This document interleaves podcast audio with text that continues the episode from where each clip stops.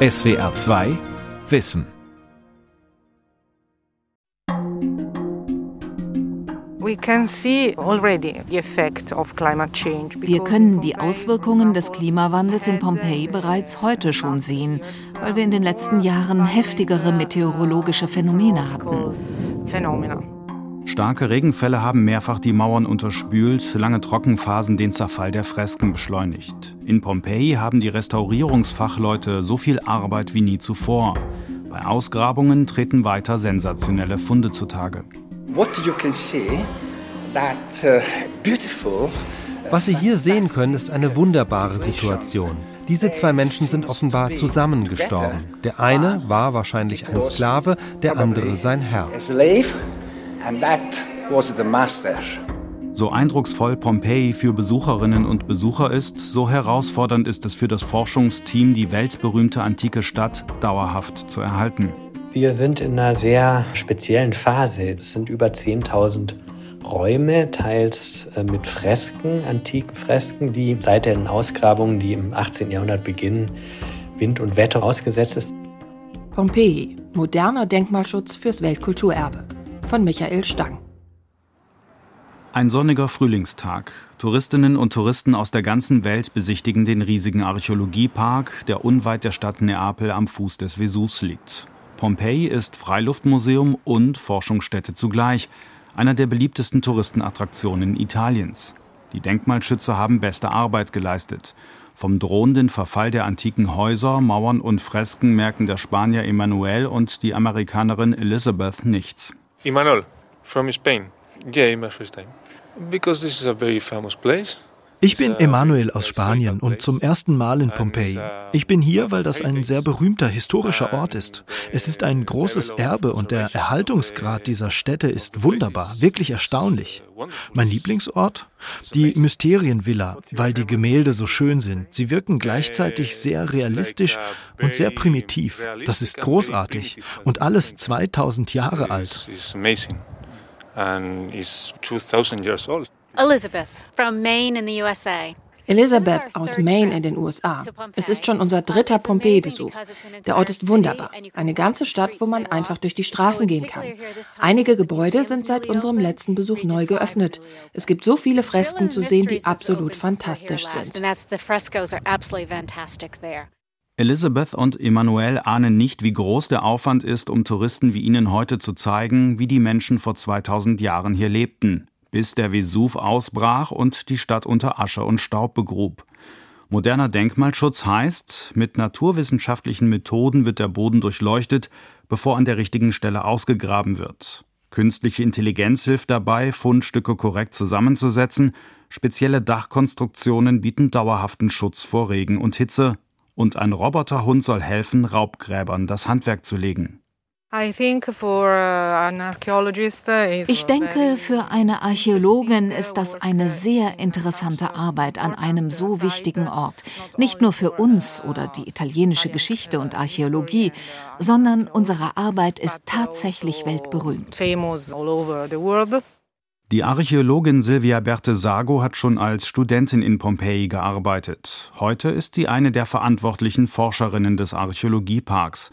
Abseits der Touristenströme steht sie auf einer Anhöhe, ein kleiner, grasbewachsener Hügel, unberührt seit 2000 Jahren. Von dort aus kann man gut die bereits ausgegrabenen Stadtviertel sehen. Wir stehen hier etwas höher, denn genau unter uns gibt es einen Teil der Stadt, der noch nicht ausgegraben ist. Das wird aber in den nächsten Monaten geschehen. Pompeji war eine antike Metropole. Die exakten Ausmaße der Stadt sind im Detail bis heute nicht abschließend geklärt. Immer wieder müssen die Wissenschaftlerinnen und Wissenschaftler entscheiden, wo es sich lohnt, als nächstes auszugraben. Auch das gehört zum Denkmalschutz. Was wird freigelegt und was nicht? Uh, Wir können uns auf der Grundlage der Struktur vorstellen, dass wir einige wichtige, bedeutende Häuser ausgraben werden. Uh, Dabei werden wir auch neue Prospektionstechnologien verwenden, moderne Instrumente wie Georadar, mit denen wir noch vor dem ersten Spatenstich tief in den Boden blicken können. Die Ausgrabung wird präzise geplant und von hochspezialisierten Teams durchgeführt. Archäologinnen und Geologen, Botanikerinnen und Anthropologen können schnell und flexibel auf neue Funde reagieren. Wir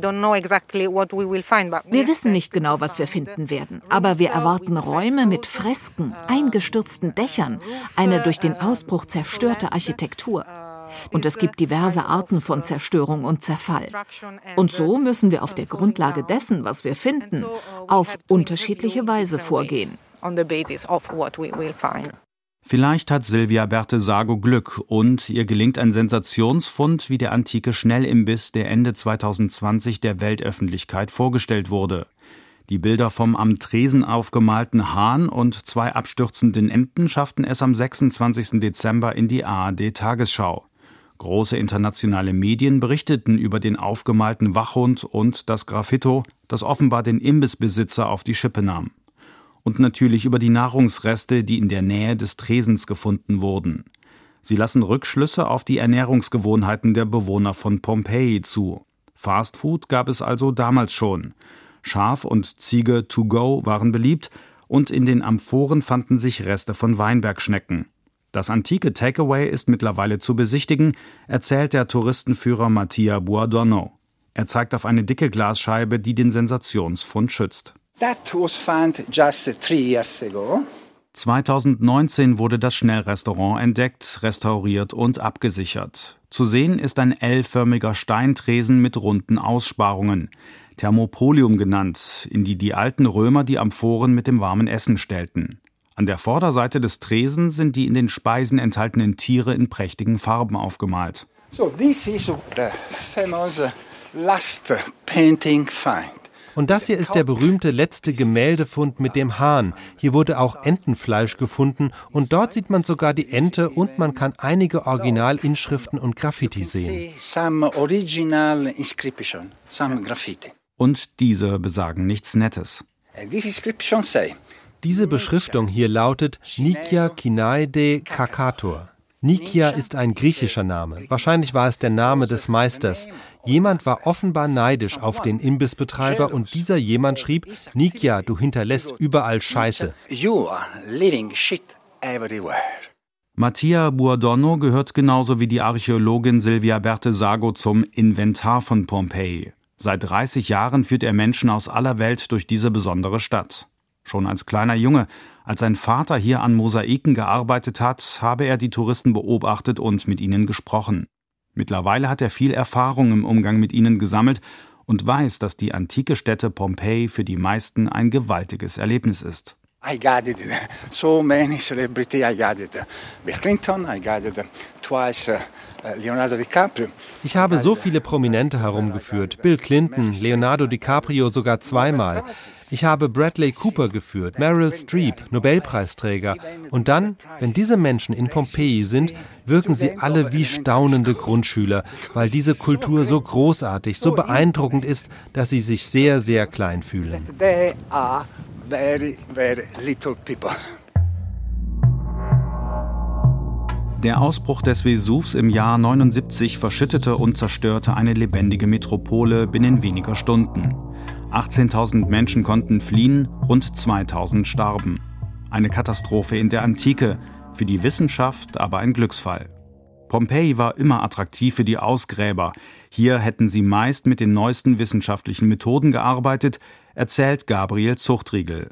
Der deutsch-italienische Archäologe hat im Frühjahr 2021 seine Stelle als Direktor des Archäologieparks angetreten. Natürlich versuchen wir alle, diese neuen Möglichkeiten zu nutzen. Auf der anderen Seite war Pompeji immer schon ein Ort des Experimentierens, wo man also auch neue Grabungstechniken und neue Konservierungsmethoden ausprobiert hat und wo also schon im 19. Jahrhundert und im frühen 20. Jahrhundert sehr innovative Menschen gewirkt haben und auch dadurch Anstöße gegeben haben, äh, das ganze Fach über Pompeji hinaus. Die ersten Archäologen begannen im 19. Jahrhundert, die Stadt Pompeji auszugraben. Dazu gehörten Wohnhäuser, luxuriöse Villen, inklusive Bereiche für Sklaven, das Heiligtum des Apollo, der Jupitertempel, Gladiatorenschule und Bibliothek, Badeanstalt, Stelle und Friedhof, Imbissbuden und Bäckerei. Alles muss heute besonders geschützt und restauriert werden, denn es soll ja auch in ferner Zukunft noch besichtigt werden können. Die Mauern sind relativ dünn aus Bruchsteinen meist oder Ziegeln und Mörtel. Und jetzt kann man sich ja mal vorstellen, was aus unseren Häusern in 2000 Jahren wird, aus dem Beton oder was eben das Material ist. Und sich dann ausrechnen, was es braucht eben an ja wirklich ständigen periodischen Instandhaltungsmaßnahmen, um das vor dem Verfall zu schützen.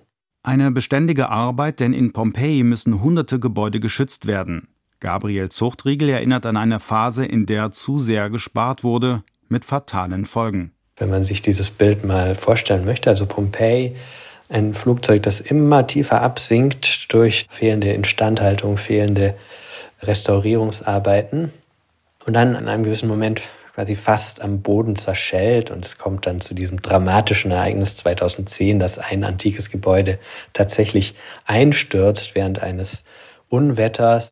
Am 6. November 2010 stürzte ein Haus der Gladiatorenschule ein.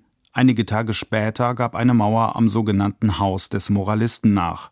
Wind und Wetter hatten ihr zugesetzt, sie war nicht ausreichend vor diesen Bedingungen geschützt, die im Zuge des Klimawandels stärker werden. Und das hat natürlich ist über die ganze Presse gegangen, äh, nicht nur in Italien, sondern weltweit. Sehr große Besorgnis, berechtigterweise hervorgerufen und auch dem Bild Pompeis sehr geschadet. 2012 stieß der damalige Ministerpräsident Mario Monti das große Pompeji-Projekt an, um die Stadt vor dem erneuten Untergang zu retten. 105 Millionen Euro flossen in neue Strukturen und Konservierungsmaßnahmen. Und danach dieser große Einsatz, also man versucht dieses Flugzeug wieder hochzuziehen und investiert sehr viel Geld, sehr viel Personal, Ressourcen auch und es klappt, es wird zum Erfolg und das Flugzeug steigt und steigt. Das Bild Pompeis in der Presse und überhaupt in der öffentlichen Wahrnehmung äh, verändert sich wieder komplett, wird sehr positiv. Und jetzt ist die Frage, was ist eigentlich die richtige Flughöhe für dieses Flugzeug? Geld sei nicht mehr das große Problem, so Zuchtriegel. Daran änderte auch die Corona-Pandemie nicht viel, als Einnahmen durch den Tourismus einbrachen. Denn Pompeji wird vom italienischen Staat und der Europäischen Union finanziert. Majestätisch thront die Insula Occidentalis auf einer Anhöhe. Von hier oben konnten reiche Villenbesitzer den Golf von Neapel sehen. Hier liegen auch das Haus des Goldenen Armreifs und die Bibliothek. Bald sollen Touristen und Touristinnen die einst prächtigen Räume besichtigen können. Zuvor aber steht viel Arbeit an. Alessandro Rosso läuft über Bohlen, die auf dem staubigen Boden liegen. Die Baustelle ist die jüngste Ausgrabung in Pompeji. Das ist das Haus der Bibliothek, weil es hier einen Raum mit Möbeln gab, wo damals die Papyri lagen. Aus diesem Grund heißt es eben das Haus der Bibliothek. Den Namen des damaligen Hausbesitzers kennen wir aber nicht. Der Archäologe geht zwei Räume weiter zu einem Baugerüst, das in die Tiefe führt. Die andere Ausgrabung, mit der wir jetzt begonnen haben, findet eine Etage tiefer statt. Ich zeige es Ihnen. Zwei Leitern später steht Alessandro Rosso in einem großen Raum, der einmal ein geräumiges Esszimmer war, mit Blick auf das Meer. Reste des gewaltigen Tisches hätten sie ausgegraben und viele spannende Sachen entdeckt. Der Archäologe bleibt vor einer Wand stehen und zieht vorsichtig eine Folie beiseite. Zu sehen ist der neueste Fund, erst tags zuvor freigelegt. Wir graben von dieser Ebene bis ganz nach hinten zum Ende. Dort befindet sich auch ein neues Mosaik und die Fresken hier an der Wand, die wir noch nicht ganz kennen. Sie sind vollständig und unberührt. Paolo Mighetto, der die Ausgrabungen und Konservierungsmaßnahmen dieser Stätte leitet, gesellt sich dazu. Uh, die Restaurierung dieses Ortes ist äußerst komplex, weil wir die Entwicklungsphasen der Stadt inklusive der antiken dramatischen Ereignisse erhalten wollen.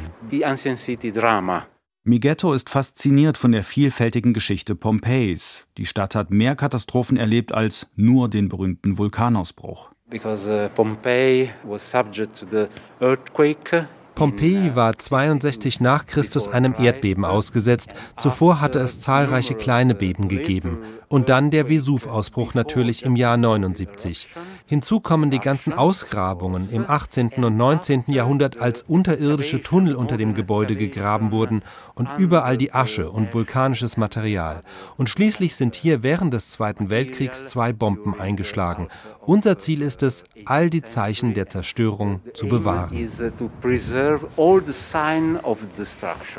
Damit die Fachleute für Ausgrabung, Restaurierung und Konservierung vor Ort gut arbeiten können, werden immer wieder antike Gebäude zweckentfremdet.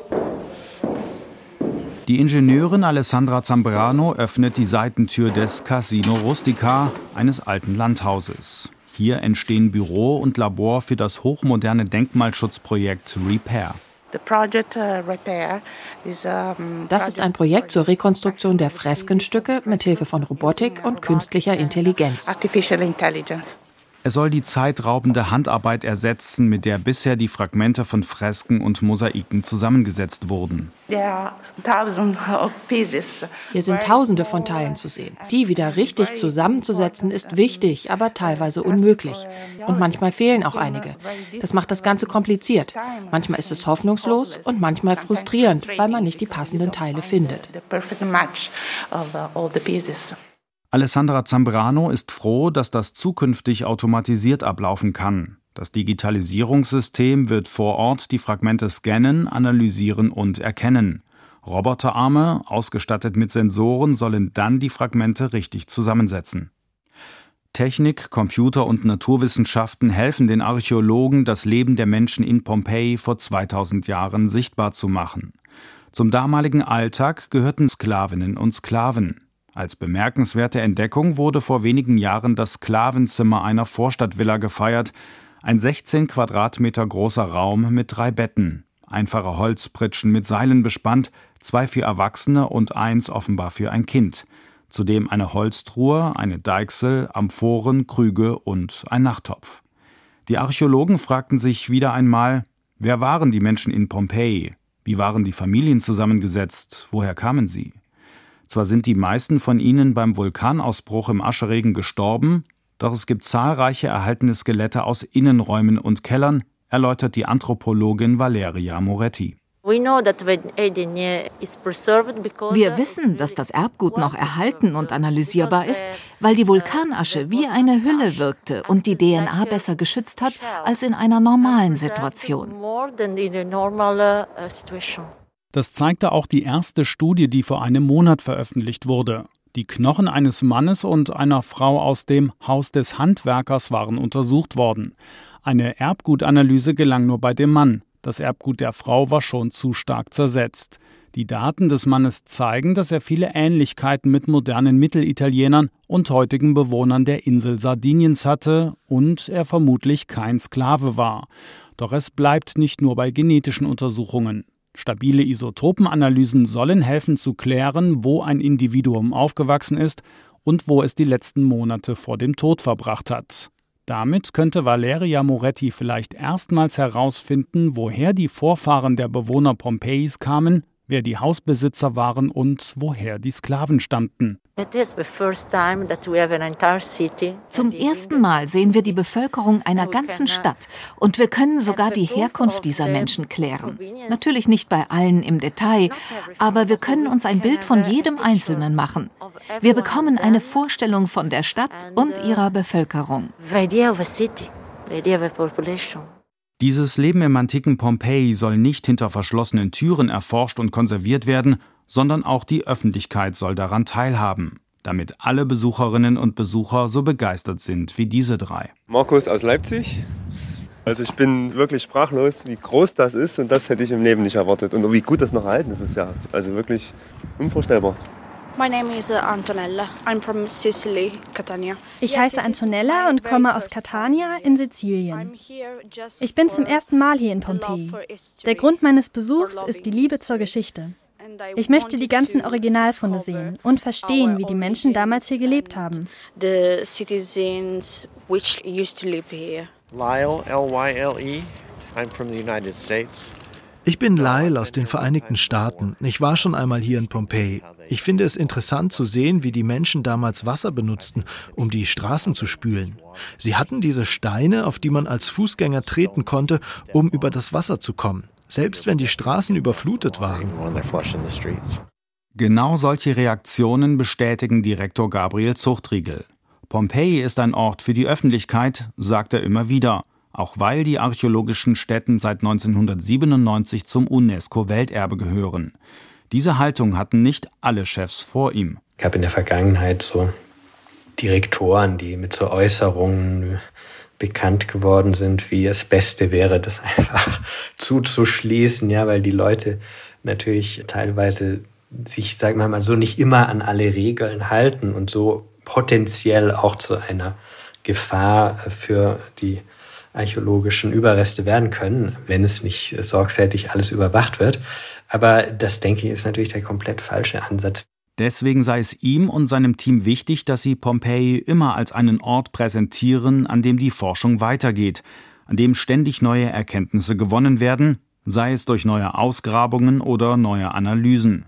Und an diesem Prozess müsse die Öffentlichkeit teilhaben. Die Frage, warum überhaupt Archäologie betrieben wird, warum die Gemeinschaft, der Staat, auch teilweise private Sponsoren darin investieren sollen, lässt sich eigentlich nur beantworten, indem man sagt, wir geben natürlich auch was zurück an die Gesellschaft. Und zwar teilen wir unser Wissen und unsere Erkenntnisse und auch unsere neuen Perspektiven auf die Antike den Menschen mit. Das ist es einfach, dass es aus meiner Sicht überhaupt keinen Sinn macht, einen archäologischen Park zu betreiben, wenn nicht für ein Publikum. Ja? Wir machen das ja nicht nur für einen kleinen Gelehrtenzirkel. Die Berufung Gabriel Zuchtriegels als Direktor des Archäologieparks in Pompeji im Februar 2021 hatte für Aufsehen gesorgt. Kritische Stimmen fanden den 1981 geborenen deutsch-italienischen Archäologen zu jung, zu unerfahren. Bedauert habe er seine Zusage für den Job aber noch nicht. Hinzuschmeißen, nein, ich habe jetzt nicht studiert oder Archäologie angefangen, um Direktor von Pompeji zu werden. Also das hätte ich mir nie träumen lassen und ich komme eigentlich gar nicht dazu, darüber nachzudenken, ob ich jetzt weitermachen soll oder hinschmeißen, sondern ich ja, mach einfach und es ist sehr viel Arbeit. Der Archäologiepark Pompeji sei gut durch die Corona-Pandemie gekommen, sagt Zuchtriegel, doch nun sei er froh, dass wieder mehr Touristen kämen. Ob die Zahl von drei oder vier Millionen Besucherinnen und Besucher pro Jahr wieder erreicht werden könne wie früher, sei aber im Moment noch nicht absehbar. Bei der Frage, ob künftig noch große Funde zu erwarten sind, lacht Gabriel Zuchtriegel. Ja, also in der Archäologie ist es so, dass man eigentlich immer nicht das findet, was man sich erwartet, manchmal auch erhofft, sondern manchmal mehr, manchmal weniger, meistens irgendwas anderes. Und das gehört irgendwie dazu. Also die Freude ist auch die, dass man ständig überrascht wird. Pompeji steht im Sommer 2022 gut da. Der Denkmalschutz schützt die Städte immer besser vor Wind, Starkregen, Trockenheit, den Folgen der Klimakrise. Archäologische Forschungsfragen werden mit modernsten Methoden beantwortet, Geld fließt vom italienischen Staat und der EU, die Touristen kommen wieder. Wären da nicht die illegalen Raubgräber, wäre alles gut in Pompeji. Es gibt Probleme mit illegalen Ausgrabungen, also Raubgrabungen und illegalem Handel von archäologischen Objekten. Klagt die Archäologin Silvia Bertesago. Raubgräberei war nicht nur ein Problem der Vergangenheit, sondern ist es auch in der Gegenwart. 2021 wurde der Fund einer reich verzierten Kutsche bekannt. Das Gefährt war nur knapp dem Raub durch Plünderer entgangen, die in den vergangenen Jahren Dutzende Tunnel in die noch unerforschten Teile Pompeis gegraben hatten. Zwei solcher Tunnel führten unmittelbar an der Kutsche vorbei. Auch Gabriel Zuchtriegel ist angesichts der kriminellen Energie fassungslos. Die Schäden sind enorm, die dadurch entstehen. Und es ist wirklich ein globales Phänomen, das auch ökonomisch für die organisierte Kriminalität einen ganz wichtigen Sektor leider darstellt. Die kriminelle Energie, die hinter den illegalen Ausgrabungen steckt, sei offenbar bei manchen Menschen sehr hoch. Zudem gebe es regelrechte Bestellungen und damit einen lukrativen Markt, so der Direktor des Archäologieparks. Es gibt leider nach wie vor Leute, hauptsächlich im Ausland. Also viele Spuren führen dann über die Schweiz oder andere Länder in die USA und in andere Kontinente. Also es ist wirklich ein weltweites Phänomen. Kaufen diese Objekte, ohne sich über die Herkunft wirklich sorgfältig zu informieren oder auch teils wohl mehr oder weniger wissend, dass es aus illegalen Grabungen kommt. Das sind teils private Sammler, aber manchmal leider auch immer noch Institutionen, Museen. Natürlich sei das alles verboten, betont Gabriel Zuchtriegel, die Gesetzeslage sei eindeutig. Man darf nichts mitnehmen, auch keine kleinen, scheinbar unbedeutenden Fragmente wie etwa Keramikscherben.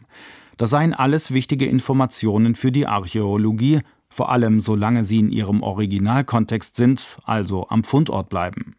Eine Münze oder Scherbe, die irgendwo im antiken Handel oder auf einem Dachboden auftaucht, ist für die Wissenschaft praktisch wertlos.